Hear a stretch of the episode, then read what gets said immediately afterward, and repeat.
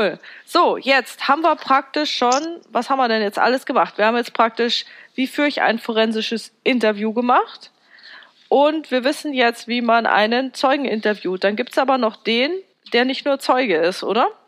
Das ist richtig. Das ist äh, der Verdächtige oder derjenige, der mit uns äh, relativ wenig Informationen teilen möchte.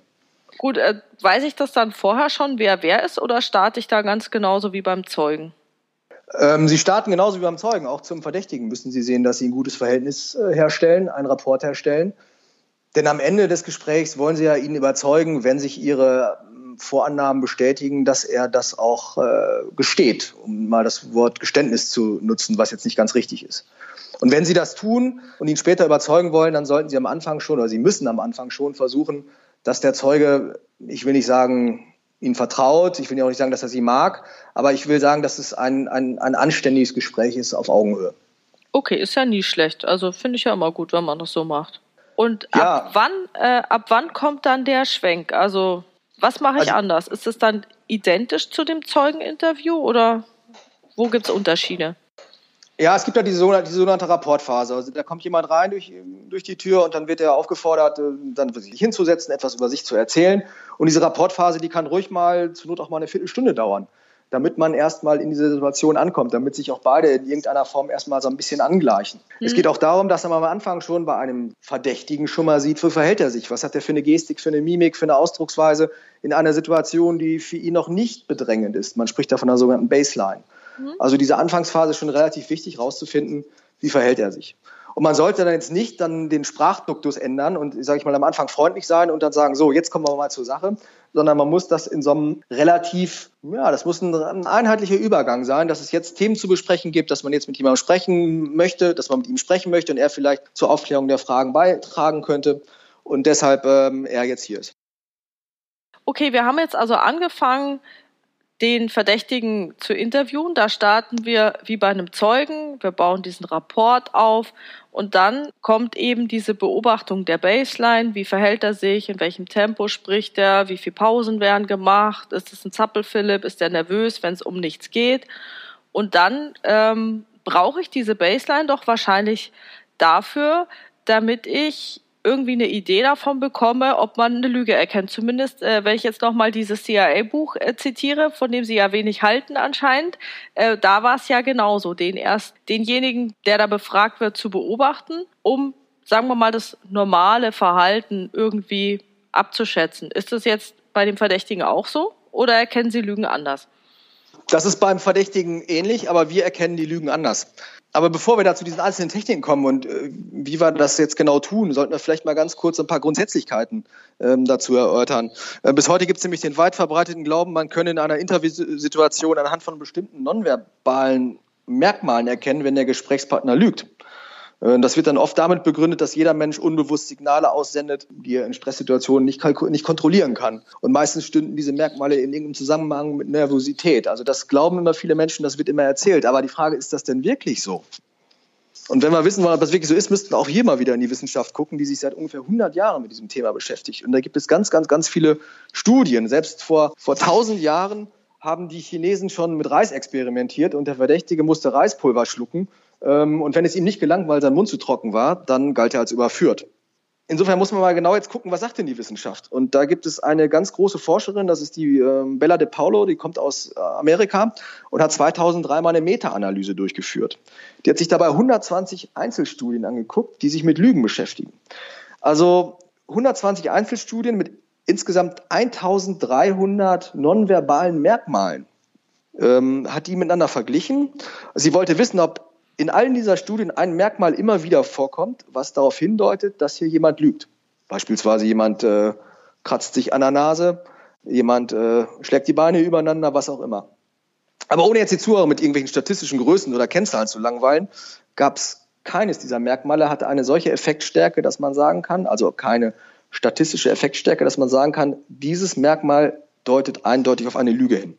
Man weiß so ungefähr, dass so eine verzögerte Antwort also wenn jemand die Frage genau verstanden hat und Sie wissen, er hat es genau verstanden, aber trotzdem bittet er Sie, diese Frage nochmal zu wiederholen, dann weiß man, das könnte einigermaßen auf eine Lüge hindeuten. Aber es ist auch nicht immer so. wenn jemand darum bittet, die Frage zu wiederholen, dass es sich um eine Lüge handelt. Aber das ist so ein Merkmal, was so ganz gut passt. Das nächste ist sind die sogenannte Zunahme von Adaptoren. Das sind Adaptoren, sind so kleine Nestelgesten. Also wenn Menschen in eine ungewohnte Situation kommen, dann wischen sich das imaginäre Staubkörnchen von der Hose oder spielen mit einem Kugelschreiber rum. Also sie adaptieren sich an diese Situation. Und man weiß, wenn diese Adaptoren zunehmen im Laufe des Interviews, dann könnte das ein Hinweis sein, dass es hier jetzt kritisch wird und dass hier jetzt jemand möglicherweise irgendwann mal vielleicht lügen könnte. Und das wiederum müssen Sie mit der Baseline am Anfang vergleichen. Gleichzeitig hat man in dieser Studie auch herausgefunden, es gibt die Abnahme von sogenannten Illustratoren. Denken Sie daran, jemand, der mit den Händen viel gestikuliert und sagt, wie groß und wie breit der Fisch war oder wie schmal irgendwas war, der also am Anfang viel mit Händen und Füßen redet und am, zum späteren Zeitpunkt, wenn es für ihn möglicherweise etwas kritisch werden könnte, er weniger Illustratoren zeigt. Auch das könnte dann ein Hinweis sein, dass sich jemand hier gerade in einer für ihn angespannten Situation befindet und deshalb ähm, vielleicht lügen könnte. Aber um es zu wiederholen, keines dieser Merkmale weist eindeutig eine Korrelation zu einer Lüge hin. Ähm, okay, und diese Mikroexpressionen, von denen ich so gelesen habe, äh, das dann ähnlich, sagen Sie jetzt auch wahrscheinlich, nee, ist nicht nachgewiesen. Ja, diese Mikroexpressionen, die wurden mal entdeckt von diesem Paul Ekman. Paul Ekman, auch ein Forscher, ich glaube in den 70er Jahren, hat er mal also Hintergrund war, es gab mal eine Dame in den USA, die in einem psychischen Krankenhaus war und die wollte aus diesem Krankenhaus raus und hat den Ärzten vorgetäuscht, sie sei gesund und sie wolle gehen. Und dann haben die Ärzte das getan und kurz bevor der Tür hat die Frau gesagt, nee, nee, ich bin doch wieder in Ordnung, äh, ich bin doch krank, ihr braucht mich nicht rauszulassen. Und dann haben diese Ärzte damals den Paul Ekman eingeschaltet, der sich in Zeitlupe dieses Gespräch, das man aufgezeichnet hatte, immer wieder angeguckt hatte.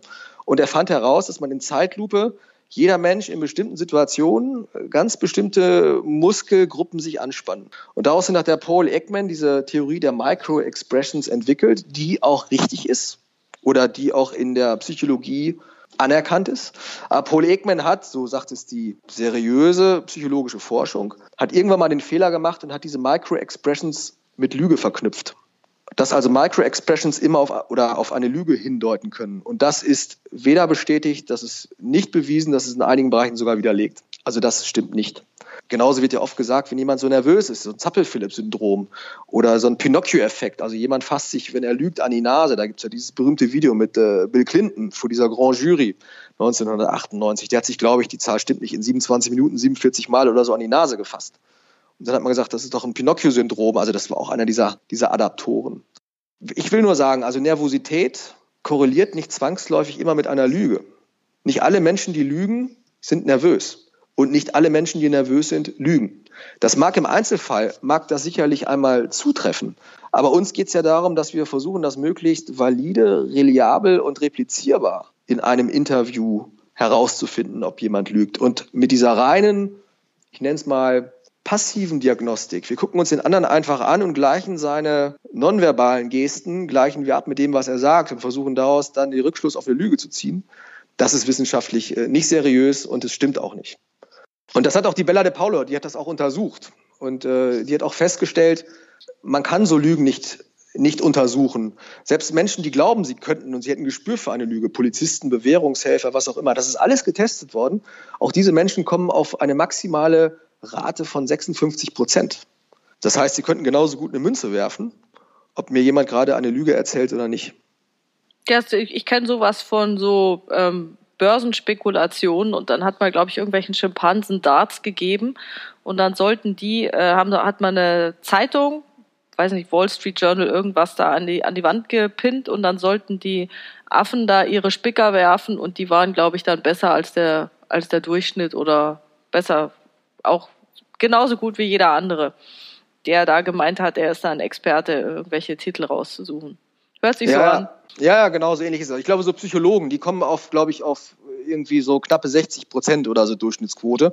Ähm, aber auch das ist, glaube ich, aber auch nur aus einer kleinen Menge heraus. Also mhm.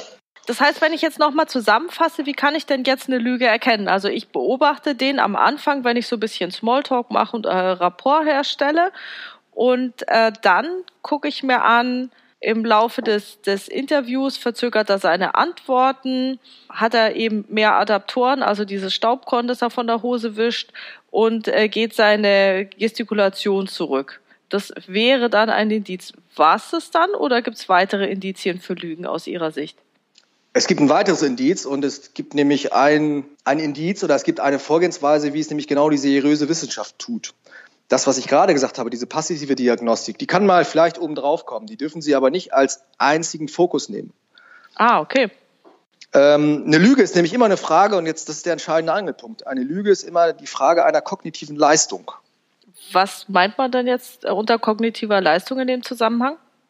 Ja, kognitive Leistung in dem Zusammenhang meinst du das geistige Vermögen, so, so ein fragliches Geschehen intellektuell A zu erfinden und B es auch noch sprachlich zu transportieren.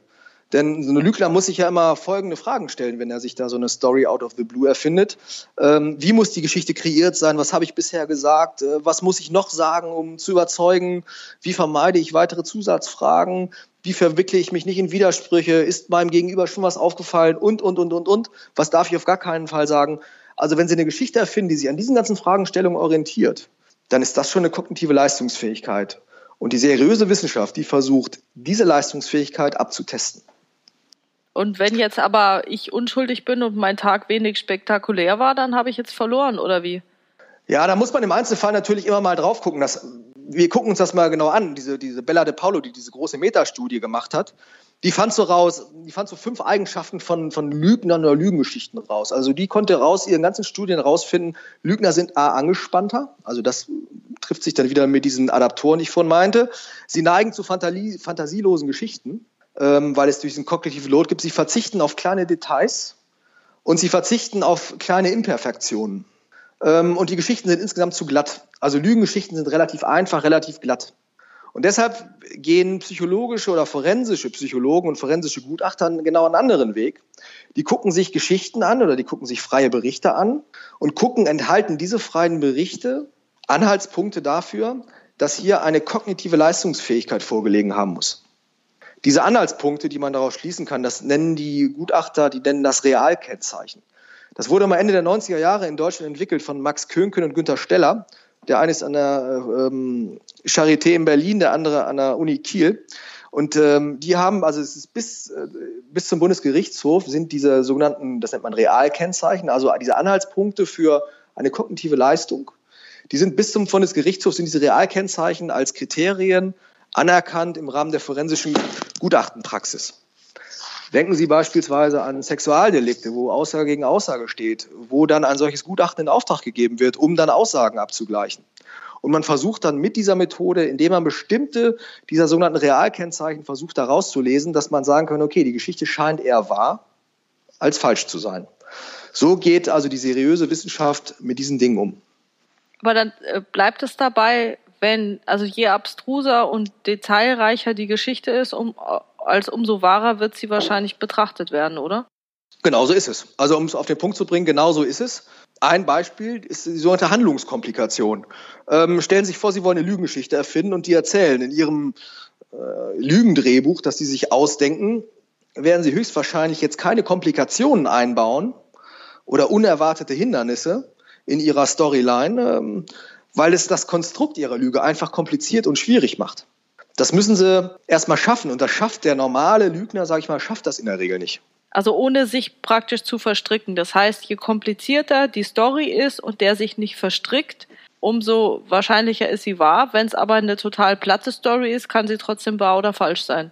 Das ist richtig. Das ist richtig. Also es gibt auch hier nicht, sage ich mal, den hundertprozentigen Beweis, dass man sagt, wenn diese Dinger da vorliegen, es gibt auch sicherlich sehr kreative Lügner und man wird auch sicherlich auf, sich auf diese Realkennzeichen in einem großen Prozess auch vorbereiten können. Aber das sind grundsätzliche Annahmen. Die einzige Möglichkeit zu sagen, diese Geschichte ist eher wahr als falsch.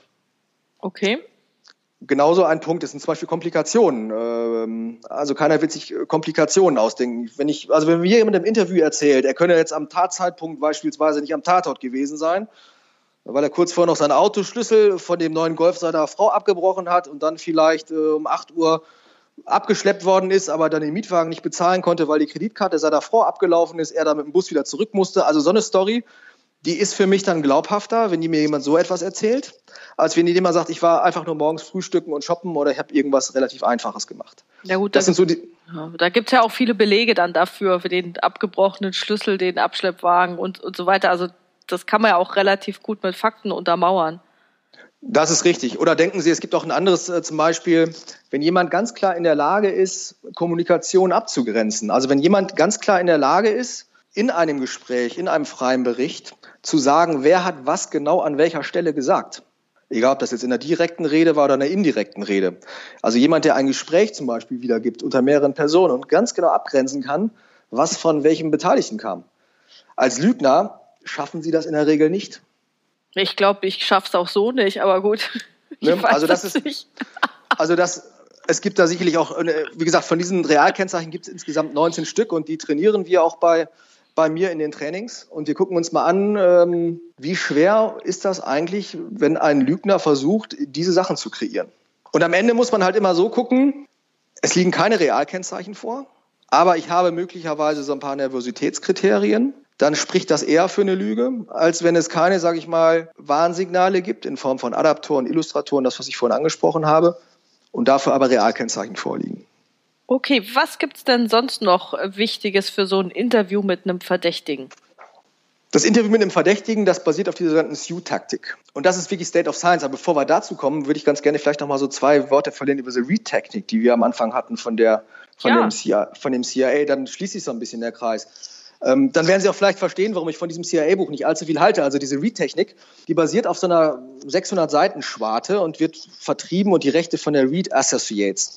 Und in so einem Interview, wenn Sie nach der Read-Methode befragt werden, gibt es zunächst erstmal so ein 20-, 30-minütiges Verhaltensvoranalysegespräch. Da geht es gar nicht um die eigentliche Tat. Da fragt Sie der Polizist, der Ermittler, wie Sie sich gerade fühlen, wer Ihnen gerade ein Alibi geben könnte, äh, was die Leute denken würden, dass Sie jetzt hier sitzen. Also es sind so moralisch etwas schwierige Fragen. Ähm, da werden sie von einem Ermittler befragt und der andere Ermittler sitzt weiter draußen und beobachtet sie ganz genau, mit welcher Körperhaltung, mit welchen verbalen und nonverbalen Verhaltensweisen sie sich da auf diese, in diesen 20 Minuten, minütigen Fragen, das ist ein Frageset von so ungefähr knapp 30 Fragen, wie sie sich auf die Frage A, B, C, wie sie darauf reagieren. Und der macht wirklich checklistenartig, guckt er und sagt, okay, hier hat er die Beine übereinander geschlagen, da die Hände gefaltet, hier sich die Nase an der Nase gekratzt, hier ist er mit der Antwort ausgewichen. Und dann wird also wirklich arithmetisch nach diesen 30 Minuten zusammengezählt, anhand dieses Buchs, was Sie vorher gelesen haben müssen, mhm. und danach werden Sie zertifiziert, ob sich der Interviewpartner überwiegend täuschend verhalten hat. Überwiegend täuschend verhalten hat. Wenn er sich nicht überwiegend täuschend verhalten hat, also sondern authentisch, dann ist das Interview an dieser Stelle beendet. Wenn man zu dem Ergebnis kommt nach 30 Minuten, der hat sich überwiegend täuschend verhalten, dann geht man nach der Read-Technik davon aus, dass es sich hierbei um den Täter handelt. Denn warum sollte jemand in einem Vorgespräch, so denken die Amerikaner, täuschen? Und alles basiert auf dieser Annahme, dass nämlich diese nonverbalen Merkmale mit absoluter Lüge korrelieren. Und wenn, nach diesen, wenn man dann zu dem Ergebnis kommt, dieser Täter hat sich überwiegend täuschend verhalten, dann folgt so ein neunstufiges Modell. Und das geht zum Beispiel damit los, dass man dem Beschuldigten, dem Verdächtigen die Beweislage präsentiert. Und diese Beweislage muss sogar nicht stimmen. Das heißt, die amerikanische Polizei darf dem Beschuldigten, dem Tatverdächtigen auch eine Beweislage präsentieren, die sie selbst erfunden hat, was in Deutschland undenkbar wäre. Weil die Amerikaner rechtfertigen und sagen, das Recht zu lügen, das hat nicht nur der Täter, sondern das dürfen wir uns auch herausnehmen. Der Täter wird sich dann natürlich, der Verdächtige als Reaktion, der wird sich wehren dagegen und der wird Einspruch erheben, sagen, nein, ich bin es nicht gewesen. Und in dieser neunstufigen Vernehmungssequenz werden diese Einsprüche immer wieder überwunden. Also der wird dann auch niedergeschrien, es werden andere Beweise vorgelegt und so weiter. Das ist alles in diesen neun Stufen genau beschrieben. Das endet dann auch irgendwann damit, ich glaube in Phase 6 ist es, dass der irgendwann einbrechen wird. Der wird irgendwann wird er sich innerlich abkapseln, der Täter und wird gar nichts mehr sagen wollen. Und das wird zum Beispiel in Phase 7 wieder damit aufgegriffen, glaube ich, dass man den, den Täter dann auch berührt, um ihn wieder die Aufmerksamkeit wieder auf sich zu ziehen. Also diese Read-Technik arbeitet da sehr, sehr stark manipulativ. Und das endet dann damit, dass man dem Täter in der Stufe 9 so eine Alternativfrage stellt. Also der Täter hat gar keine Chance mehr, sich zu rechtfertigen, da rauszukommen. Und am Ende bietet man dem Täter zwei Fragen an. Die eine ist so moralisch für ihn vertretbar und die andere ist es überhaupt nicht. Auch wenn beide Fragen und beide Antworten überhaupt nicht zutreffen, weil er einfach unschuldig ist, wird sich dennoch nach dieser Read-Methode der Täter, das ist auch die Annahme, immer wieder der für ihn moralisch günstigeren ähm, Variante entscheiden. Und das hat auch dazu geführt in den 90er Jahren, als dann diese ganze Forschung mit, der, mit den ganzen DNA-Spuren dann hochkam, hat man herausgefunden, es gibt da auch Studien, dass ein Viertel aller geständigen Leute aufgrund der Read-Technik unschuldig einsaßen. Anhand der DNA hat man festgestellt, sie waren komplett unschuldig. Krass. dieser, dieser, diese Read-Technik, die, da gab es einen, einen Mann, ich, der dürfte wahrscheinlich sogar noch leben, das ist der Daryl Parker, der wurde mal in den 50er Jahren von dem Johnny Reed selbst vernommen, weil er seine Ehefrau umgebracht haben sollte.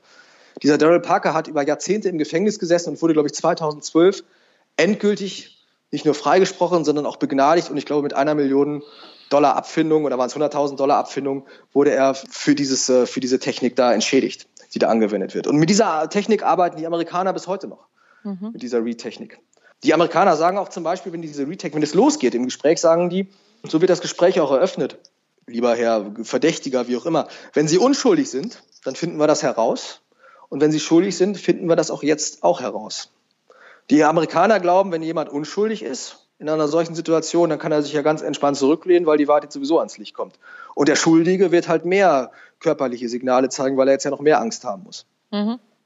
Das wieder zurückgemünzt auf die Aussagepsychologie, dass man einen Rapport braucht, ein relativ gutes Verhältnis zu deinem Gesprächspartner, das passt natürlich nicht. Also aussagepsychologisch ähm, ist diese Retechnik ähm, auf keinen Fall zu empfehlen.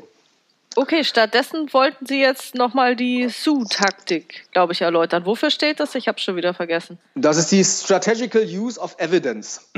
Das sind Forscher, ähm, die sich auf die Schaftechnik draufgesetzt haben. Ich bin in einem Satz durch mit der Schaftechnik. Hans Scharf war der erfolgreichste Vernehmer der Welt. Der war Obergefreiter im Zweiten Weltkrieg bei der deutschen Luftwaffe und hat abgeschossene Piloten vernommen in so einem Kriegsgefangenenlager. Und Hans Scharf, der hat also nie gedroht oder jemandem was angetan, sondern Hans Scharf äh, ist zu seinen Ergebnissen gekommen, indem er dem Täter vorgespielt hat, er wisse schon alles da gibt es ganz interessante Geschichten. Die Amerikaner, die jungen amerikanischen Piloten, die wurden in England auf Stützpunkten ausgebildet und sind dann nach Deutschland geflogen, um dann Deutschland aufzuklären, zu bombardieren, was auch immer. Und alle amerikanischen Piloten wurden in England nochmal auf diesen Stützpunkten fotografiert. Von Fotografen mit zivilen Passfotos.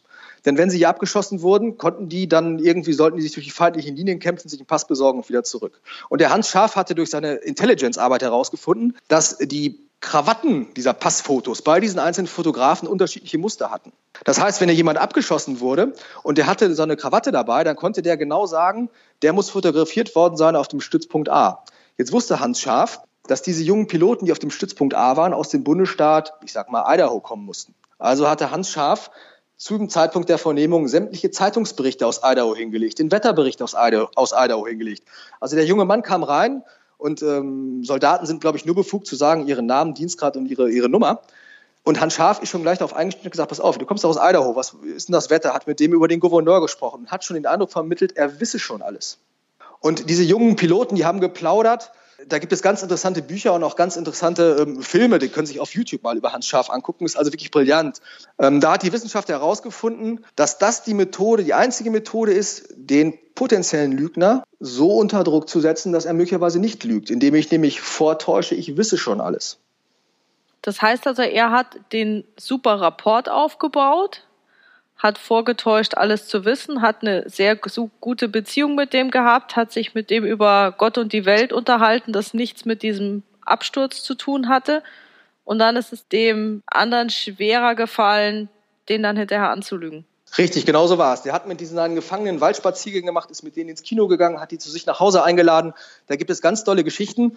Ähm, und die haben gedacht, er wisse schon alles. Und Hans Scharf hat das am Anfang so gemacht, er hat nur Fragen gestellt, deren Antworten er schon kannte. Mhm. Es macht natürlich keinen Sinn, Antworten zu stellen, deren äh, Fragen, deren Antworten ich schon kenne. Aber so konnte Hans Scharf schon am Anfang testen, ob der geneigt ist, ihn anzulügen. Und hat er die dann korrigiert, äh, wenn die ihn angelogen haben zu Beginn? Hat er dann gesagt, ey, komm, du kommst doch aus einer anderen Stadt oder irgendwie sowas. Nein, er hat sie korrigiert. Er hat zu ihnen von Anfang an gesagt, sie mögen ehrlich zu ihm sein im Laufe des gesamten Prozesses, denn wenn sie zu ihm ehrlich sind, sei er auch zu ihnen ehrlich. Und wenn er sie ihn angelogen hatten, er konnte das widerlegen, konnte er sie immer wieder darauf zurückführen und immer wieder sagen, du warst nicht ehrlich zu mir. Ah, okay. Dann als Lüge ertappt zu sein, das ist immer unangenehm für jemanden. Das, glaube ich, wissen wir alle. Und das ist immer mit so einem negativen Stimulus verbunden. Und er hat sie immer wieder auf diesen mit diesem negativen Stimulus äh, hat er sie immer wieder konfrontiert. Und es war wirklich so, er hatte ein Vernehmungsbüro, das hat er sich wie ein Geschäftsraum eingerichtet, der hat den ähm, abends eine Decke gebracht in ihren Lagern, der hat denen die privaten Sachen wieder ausgehändigt. Also der wusste schon damals, vor 80 Jahren oder 75 Jahren, wusste der schon, wie man es wissenschaftlich richtig tut, ohne davon, sage ich mal, die Ahnung zu haben. Und darauf hat sich dann die Wissenschaft gesetzt mit dieser Idee und hat diese Sue-Taktik entwickelt. hat äh, an mehreren Sachen hat er ganz viele Studien schon gemacht, unter anderem ein Beispiel an der Polizeiuniversität in Schweden. Da hat man 80 Polizisten genommen, die Hälfte hatte man trainiert in dieser Taktik, nämlich schon alles zu wissen, und die andere Hälfte hatte man nicht trainiert. Und dann hatte man so Experimente gemacht und hat festgestellt, dass die Leute, die in dieser Sioux-Taktik trainiert waren, nämlich indem sie vorgeben, sie wüssten schon alles, diese haben den Täter mit einem Wirkungsgrad von über 85 Prozent überführt. Das Während die andere, besser als vorher mit den 50-50. Exakt, richtig genau. Und das Ziel ist es dabei, dass man den Beweis, den man schon in der Tasche hat, nicht am Anfang auf den Tisch legt, sondern einfach nur vage, häppchenweise diese Sachen auf den Tisch legt. Das entscheidende Moment ist nämlich nicht, dass der Interviewer mehr weiß über die Tat als der Täter. Das kann er ja gar nicht, weil er gar nicht dabei war. Das entscheidende Momentum ist, dass der Gegenüber nicht weiß, was der Interviewer weiß. Jetzt bin ich aber doch noch mal ein bisschen irritiert, weil ähm, wir hatten ja vorhin gesagt, wenn der Zeuge sich, äh, wenn der Zeuge lügt, also wenn ich, wenn ich der Zeuge mir was erzählt, wo mir ein anderer Zeuge was anderes hat, dann soll ich keine äh, Vorhaltungsfrage stellen und soll ihm das jetzt nicht widerspiegeln, sondern so nach dem Motto für mich mental notieren. Was der Hans Schaf da aber gemacht hat, ist doch so nach dem Motto, du bist ehrlich zu mir, ich bin ehrlich zu dir und dann, dann hat er denen ja doch gesagt, jetzt hast du aber gelogen. Ja, genau. Dann habe ich mich möglicherweise nicht richtig ähm, ausgedrückt vorhin. Bei diesen Vorhaltsfragen beim Zeugen ging es darum, wenn ich Frau Meier befrage und Frau Meier sagt, die Jacke war rot, dann frage ich Frau Meier nachher nicht und sage, Herr Müller hat gesagt, die Jacke sei grün gewesen. Okay. Also es geht da wirklich nur um den Verdächtigen und die Aussagen von mhm. anderen zu matchen. Auf diese Widersprüche innerhalb seines Statements, mhm. daraufhin wird der Beschuldigte sehr wohl in dieser Sue-Technik immer wieder hingewiesen. Okay, ach so, genau. Und die Widersprüche hatten wir ja vorhin auch. Wenn er sich selber widerspricht, der Zeuge, dann war das ja irgendwie geschmeidig und elegant äh, wieder das auflösen lassen, ohne dass es als Vorwurf oder Überführung klingt. wahrscheinlich hat es dieser, dieser Hans Scharf jetzt auch sehr geschmeidig und elegant gesagt und gesagt, wir hatten doch ein gemeinsames Ziel. Ehrlichkeit. Davon ist auszugehen. Jetzt müssen wir natürlich beim Zeugen noch mal ganz kurz sagen, wir gehen ja nicht davon aus, dass der Zeuge jetzt auf der Ebene der Lüge mit uns hm. redet der überwiegende Teil der Zeugen jedenfalls nicht mhm. da, sondern da handelt es sich um Irrtum, um irgendeinen Widerspruch. Ja. Bei dem Beschuldigten, bei dem Verdächtigen, ein Interesse daran, nichts zu sagen, da reden wir schon über den Bereich Lüge, Wahrheit. Okay. Ja, ich bin mir nicht so sicher, wie bei der Polizei mag das ja anders sein, aber ich, ich sage jetzt mal, als Fraud Investigation Auditor kommen ja vielleicht mehrere in Betracht und man weiß jetzt nicht, wer ist Zeuge und wer ist Verdächtiger. Deswegen ist es für mich relativ schwierig, das zu trennen. Da, es gibt sicherlich Grenzfälle, aber ich sage mal 80, 20, da können Sie schon besser sortieren am Anfang, ob es sich hierbei um einen Zeugen handelt oder um einen möglicherweise Verdächtigen. Sehr cool. Gibt es sonst noch was, äh, was wichtig ist für ein Interview von einem Verdächtigen? Das entscheidende Kriterium, was ich gesagt habe, ist, dass der Gegenüber nicht wissen darf, was ich weiß oder nicht wissen sollte, was ich weiß. Also ich muss ihm immer einen Wissensvorsprung vorgaukeln. Und das heißt, ich muss diesen Wissensvorsprung, den muss ich möglichst lange aufrechterhalten. Jetzt habe ich aber beispielsweise nur zwei, drei Beweise. Und diese Sue-Taktik, die sagt mir auch genau, wie ich mit diesen Beweisen umgehen soll. Nämlich, das ist genau das, wo alle anderen kriminalistischen Lehrbücher an der Stelle immer schweigen. Und diese Sue-Taktik sagt, make more out of it. Also jeder Beweis, den ich habe, den muss ich möglichst in die Länge ziehen, den muss ich groß machen und den muss ich dem anderen verheimlichen. Wenn ich ihn nämlich gleich auf den Tisch legen würde und der andere damit wüsste, was ich weiß, dann könnte er nämlich das Ergebnis dieses Beweises in seine Geschichte inkorporieren und mir irgendwas erzählen. Deswegen war es, muss ich diesen Beweis zurückhalten und diesen Beweis mit ganz vielen Fragen unterstützen. Und deshalb sagt die Sue-Technik, egal welchen Beweis wir haben, ob das eine Videoaufzeichnung ist oder ein gefälschtes Dokument, was auch immer, ich kann jeden Beweis, kann ich in zwei Dimensionen zerlegen. Die eine Dimension ist die Quelle, also um was handelt es sich? Und die andere Dimension ist, was ist der eigentliche Inhalt dieses Schriftstücks oder dieses, dieser Videoaufnahme? Und dann muss ich mit diesen beiden Dimensionen muss ich spielen und mit ihrem Präzisionsgrad. Das heißt, ich fange relativ vage an mit ganz niedriger Präzision. Ich werde weder was zum Inhalt sagen, sondern ich werde auch nichts zur Quelle sagen. Ich würde den einfach konfrontieren und sagen, uns liegen Informationen vor 1, 2, 3. Also relativ vage. Und der andere weiß nicht, welche Informationen sind das genau und was sind es für Informationen. Und dann kann ich schon gucken, wie er reagiert. Und wenn ich merke, er sucht Ausflüchte, dann kann ich mit der Quelle etwas präziser werden. Oder ich kann wahlweise mit dem Inhalt etwas präziser werden. Und da hat so ein, dieses U-Taktik ein Quadrat Quadrantenkreuz entwickelt, wie man sich innerhalb dieses Quadrantenkreuzes mit der Präzision von Quelle und Inhalt immer weiter nach vorne entwickelt. Und es ist nachgewiesen, dass dadurch der Verdächtige nicht weiß, was ich weiß. Cool. Das heißt, können Sie das doch mal irgendwie ganz kurz zusammenfassen, in welcher Reihenfolge man da vorgeht? Ja, ich will das mal an so einem Beispiel festmachen, so mit, mit Dienstreise. Stellen Sie sich vor, Sie haben einen Sachverhalt, da hat jemand äh, auf dem Ausland Dienstreise vielleicht seine Ehefrau mitgenommen und das, äh, da steht ein zweites Frühstück auf der Abrechnung. Achso, und er, er, durfte, er durfte die Frau nicht mitnehmen. Er durfte die Frau nicht mitnehmen. Okay. Jetzt könnte man natürlich ihm direkt die Spesenquittung vorlegen und sagen, was ist da gewesen, dann könnte der irgendeine Ausrede erfinden. Man könnte aber auch nach dieser Hue-Technik äh, das anders formulieren. Man könnte jetzt sagen, wir wissen, dass Sie die Dienstreise unzulässig mit privaten Interessen verknüpft haben. Das heißt, Sie sind in der Quelle unpräzise und Sie sind auch in der Aussage, dem Inhalt unpräzise. Dann müsste man jetzt mal gucken, was er dann dazu sagt. Dann gehen wir einen Schritt weiter und dann könnten wir sagen, ja, Spesenunterlagen zeigen, dass Sie nicht alleine waren. Das heißt, wir werden etwas präziser in der Quelle und wir werden etwas präziser im Inhalt. Dann kommt der, die nächste Variante. Man könnte natürlich auch sagen, es ist belegt, dass unrechtmäßige Kosten entstanden sind. Auch da weiß er immer noch nicht, worum es geht und er weiß nicht, was wir wissen. Und in der letzten Form könnte man natürlich dann präzise sagen, okay, hier ist die Hotelrechnung, hier hat noch eine zweite Frau mit auf dem, oder eine zweite Person mit auf dem Zimmer gestanden. Mhm. Also so ist die Wahrscheinlichkeit viel höher, dass der Täter sich geständig zeigt und sagt, ich habe da irgendwas falsch gemacht oder ich habe da gelogen oder dass wir in die Lage kommen, die Lüge zu erkennen. Okay. Klasse. Okay, und am Ende, wie kriegen Sie den dann zum Geständnis? Oder bereiten Sie ihm so den Boden, dass er von alleine gesteht? Was ist da der Kniff? Es ist ja so, durch diese Sue-Taktik, in der Regel haben Sie auch mehrere Dokumente oder mehrere Beweise, wird er schon in die Enge getrieben. Und wenn Sie ihn immer wieder mit diesem negativen Stimulus konfrontieren, dass er Sie anlügt und Sie haben, sage ich mal, einen guten Gesprächsrahmen, einen guten Rapport, das ist Ihr Arbeitskollege, da kommt man sich schon im Gespräch schon ziemlich nah. Äh, und, da äh, muss ich jetzt nochmal nachfragen. Das heißt, Sie haben einen guten Rapport und Sie konfrontieren ihn trotzdem mit der Lüge. Also im Sinne von, die Beziehungsebene ist total super und auf der Sachebene sagen Sie dann, da hast du mich jetzt aber angelogen. Exakt. Und so ist es ja auch. Stellen Sie sich das vor, mit wem können Sie sich am besten streiten? Sie können sich doch mit Ihren Freunden, Familien, Angehörigen am besten streiten, zu denen Sie Rapport haben. Ja. Sie können sich auf der Sachebene streiten, aber die Beziehungsebene passt und da müssen Sie hin. Das ist so ein oszillierendes Kommunikationsmodell. Mhm. Genau da müssen Sie hin.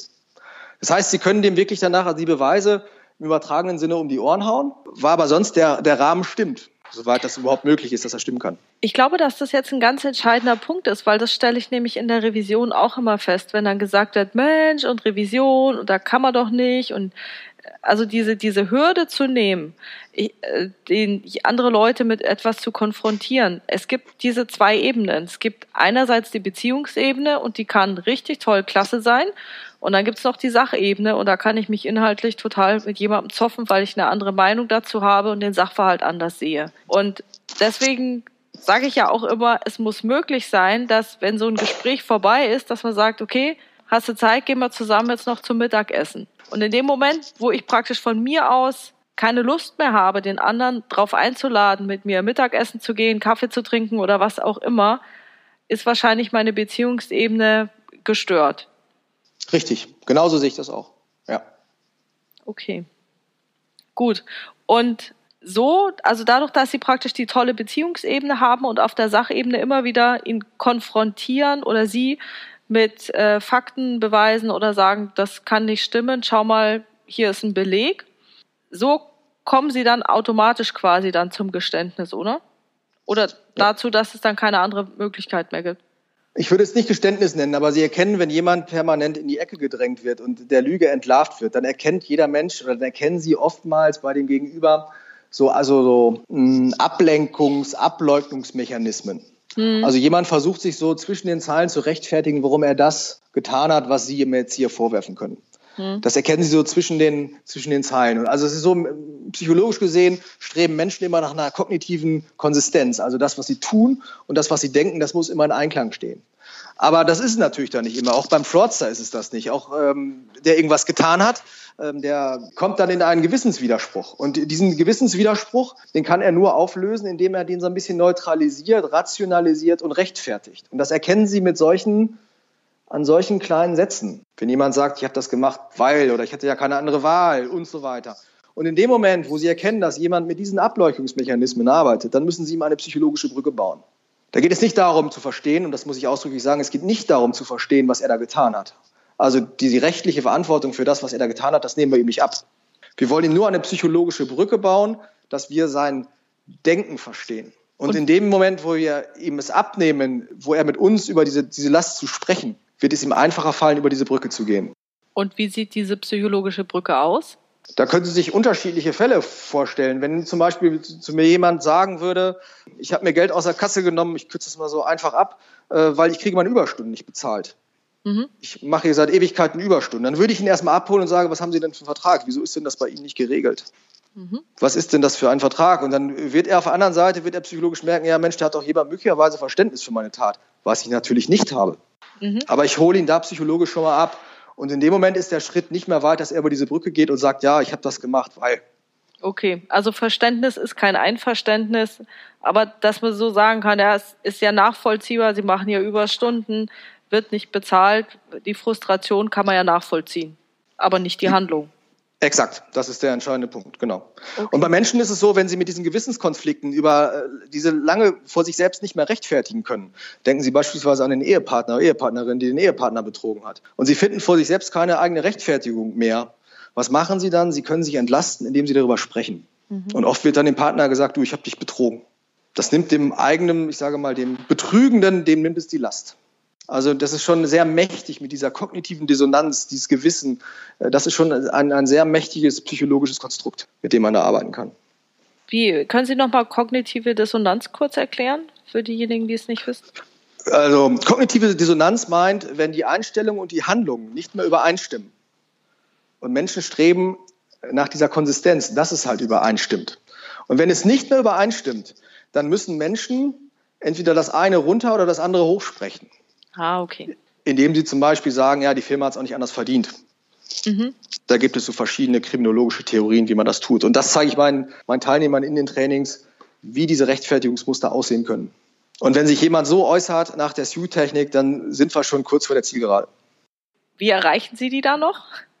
Wenn Sie bereit sind, dass jemand mit Ihnen dann äh, mit Ihnen darüber offen spricht und Ihnen erzählt, was dort vorgefallen ist, dann geht es ja dann am Ende dann auch darum, dass er das vielleicht selbst aufschreibt, was er da getan hat. Das ist jetzt nochmal ganz interessant, dass Sie das sagen. Ich habe in meinem, meiner Revisionszeit das schon erlebt, dass es solche Fälle gab. Da wusste man nicht, was ist. Und dann war die, die Aufforderung war dann so, dass derjenige, der da verdächtigt wurde, dass er was getan hat, der hat dann die Aufforderung gekriegt, bringen Sie doch mal Ihre Sichtweise zu Papier. Und dass die praktisch, also das als, als allererstes, Sie wissen ja, äh, es ist was vorgefallen, bevor man den Rapport aufbaut, bevor man irgendetwas macht, freier Bericht, war sozusagen die Aufforderung, wissen Sie was, schreiben Sie es doch mal auf und ähm, geben Sie es mir nächste Woche. Was halten Sie denn davon? Äh, gar nichts. Diese Forschung von dieser Sue-Taktik, die hat herausgefunden auch, oder dass jemand, der Lügner, der wird sich immer so verhalten wie ein Mensch, der in der Savanne ausgesetzt wird und einem Löwen nicht begegnen will. Der wird sich immer so verhalten, dass er diesem Löwen entweder A nicht begegnet oder wenn er den Löwen sieht, wird er abhauen. Also der Lügner wird nicht freiwillig irgendwas schreiben, was für ihn selbstkritisch ist. Äh, ist es dann als Indiz zu werten, wenn er es dann trotzdem tut, dass derjenige unschuldig ist? Oder sagen Sie einfach, nee, das ist alles Mist, das soll man lassen? Ja, das ist, äh, warum sollte einer freiwillig äh, ich sag das mal etwas salopp, seine eigene Kündigung da schreiben. Also der Lügner würde sich doch nie hinstellen und eine Geschichte schreiben, die ihn selbst belastet. Selbst der okay. Bundesgerichtshof hat festgestellt, Lügner verzichten auf Selbstbelastung. Was ja auch logisch ist. Warum sollte ich mich Klar. selbst belasten? Also okay. insofern macht das aus meiner Sicht keinen Sinn. Also an alle, die es äh, schon mal gemacht haben, ist nix. Den, denjenigen, der da irgendwie verdächtig ist, der soll es nicht erstmal selber zu Papier bringen, sondern soll es lassen. Okay. Dann habe ich noch eine weitere Frage, weil wir ja jetzt so sehr auf die Person eingehen und ich nach meiner Erfahrung auch immer erlebt habe, dass ein Fehlverhalten ja nicht nur an der Person liegt, sondern eben auch an den Kontextbedingungen. Also Sie hatten es ja gerade angesprochen, ewig viele Überstunden werden nicht bezahlt, aber zum Beispiel auch, es kann ja auch sein, dass derjenige, der da ein Fehlverhalten begangen hat, eine wirklich ein, ein etwas lösen wollte und das hat halt nicht geklappt. Das war halt so ein misslungener Versuch. Deswegen würde mich jetzt interessieren, inwieweit schauen Sie als äh, Fraud Investigation Auditor auch auf Kontextbedingungen? Sie müssen immer auf Kontextbedingungen schauen. Ähm, oder der Fraud Investigator ist gut beraten, auf Kontextbedingungen zu schauen, weil es natürlich auf anderen Ebenen ebenfalls ein individuelles Fehlverhalten gegeben hat, was erst dazu beigetragen hat. Ja, ich meine also, so Kontextbedingungen auch ähm, die, die Organisation an sich, dass Prozesse unrund sind, Mitarbeiter alleine gelassen werden, dann was entscheiden müssen oder der Chef sagt, äh, der, weiß nicht, die Chefs nie etwas entscheiden und der Mitarbeiter, damit irgendeine Lösung erreicht wird, dann eine Entscheidung trifft, wo er keine Kompetenz dafür hätte, im Sinne der Dienstleistung für den Kunden, irgendwie sowas. Ja, ich glaube grundsätzlich als Fraud Investigation Auditor sind Sie ja nicht nur dafür zuständig, diesen, diesen Fall zu lösen, sondern auch äh, Schwachstellen im Konzern zu adressieren, Empfehlungen mhm. auszusprechen und so weiter. Das unterscheidet dann, glaube ich, den Fraud Investigation Auditor nicht von dem normalen Auditor. Und insofern muss man auch da immer ein weites, Blick, ein weites Blickfeld haben, klar. Cool. Dann würde mich noch interessieren, ob es irgendetwas gibt, was Sie sich von den Revisionskollegen in Bezug auf investigative Interviews wünschen. Also ich würde mir wünschen, dass sich die Kollegen wirklich vorbereiten. Das ist ein Thema, das muss man üben, genauso wie Kommunikation trainiert wird von der Luftfahrt, der Raumfahrt, von der Polizei, der Feuerwehr und wem auch immer. Das muss man üben, üben, üben. Man muss sich gut vorbereiten und ähm, man sollte sich an diese knallharten Kriterien halten, die die Wissenschaft belegt hat. Okay, fair enough. Dann komme ich jetzt zu meinen Abschlussfragen. Wann und wie kommuniziert ein Revisor erfolgreich? Schwere Frage, aber ich glaube, so der Schlüssel sind aktives Zuhören und so Transparenz in Form von, von Glaubwürdigkeit. Was wollen wir denn erreichen? Wir wollen doch erreichen, dass der Geprüfte etwas umsetzt, was wir dem Geprüften empfehlen. Aber wir wollen ja nicht, dass er es umsetzt, weil wir es ihm empfohlen haben, sondern weil er es einsieht, dass es möglicherweise besser ist, es so zu tun. Und insofern geht es darum, Menschen tun nur das gerne, was für sie einen Sinn macht.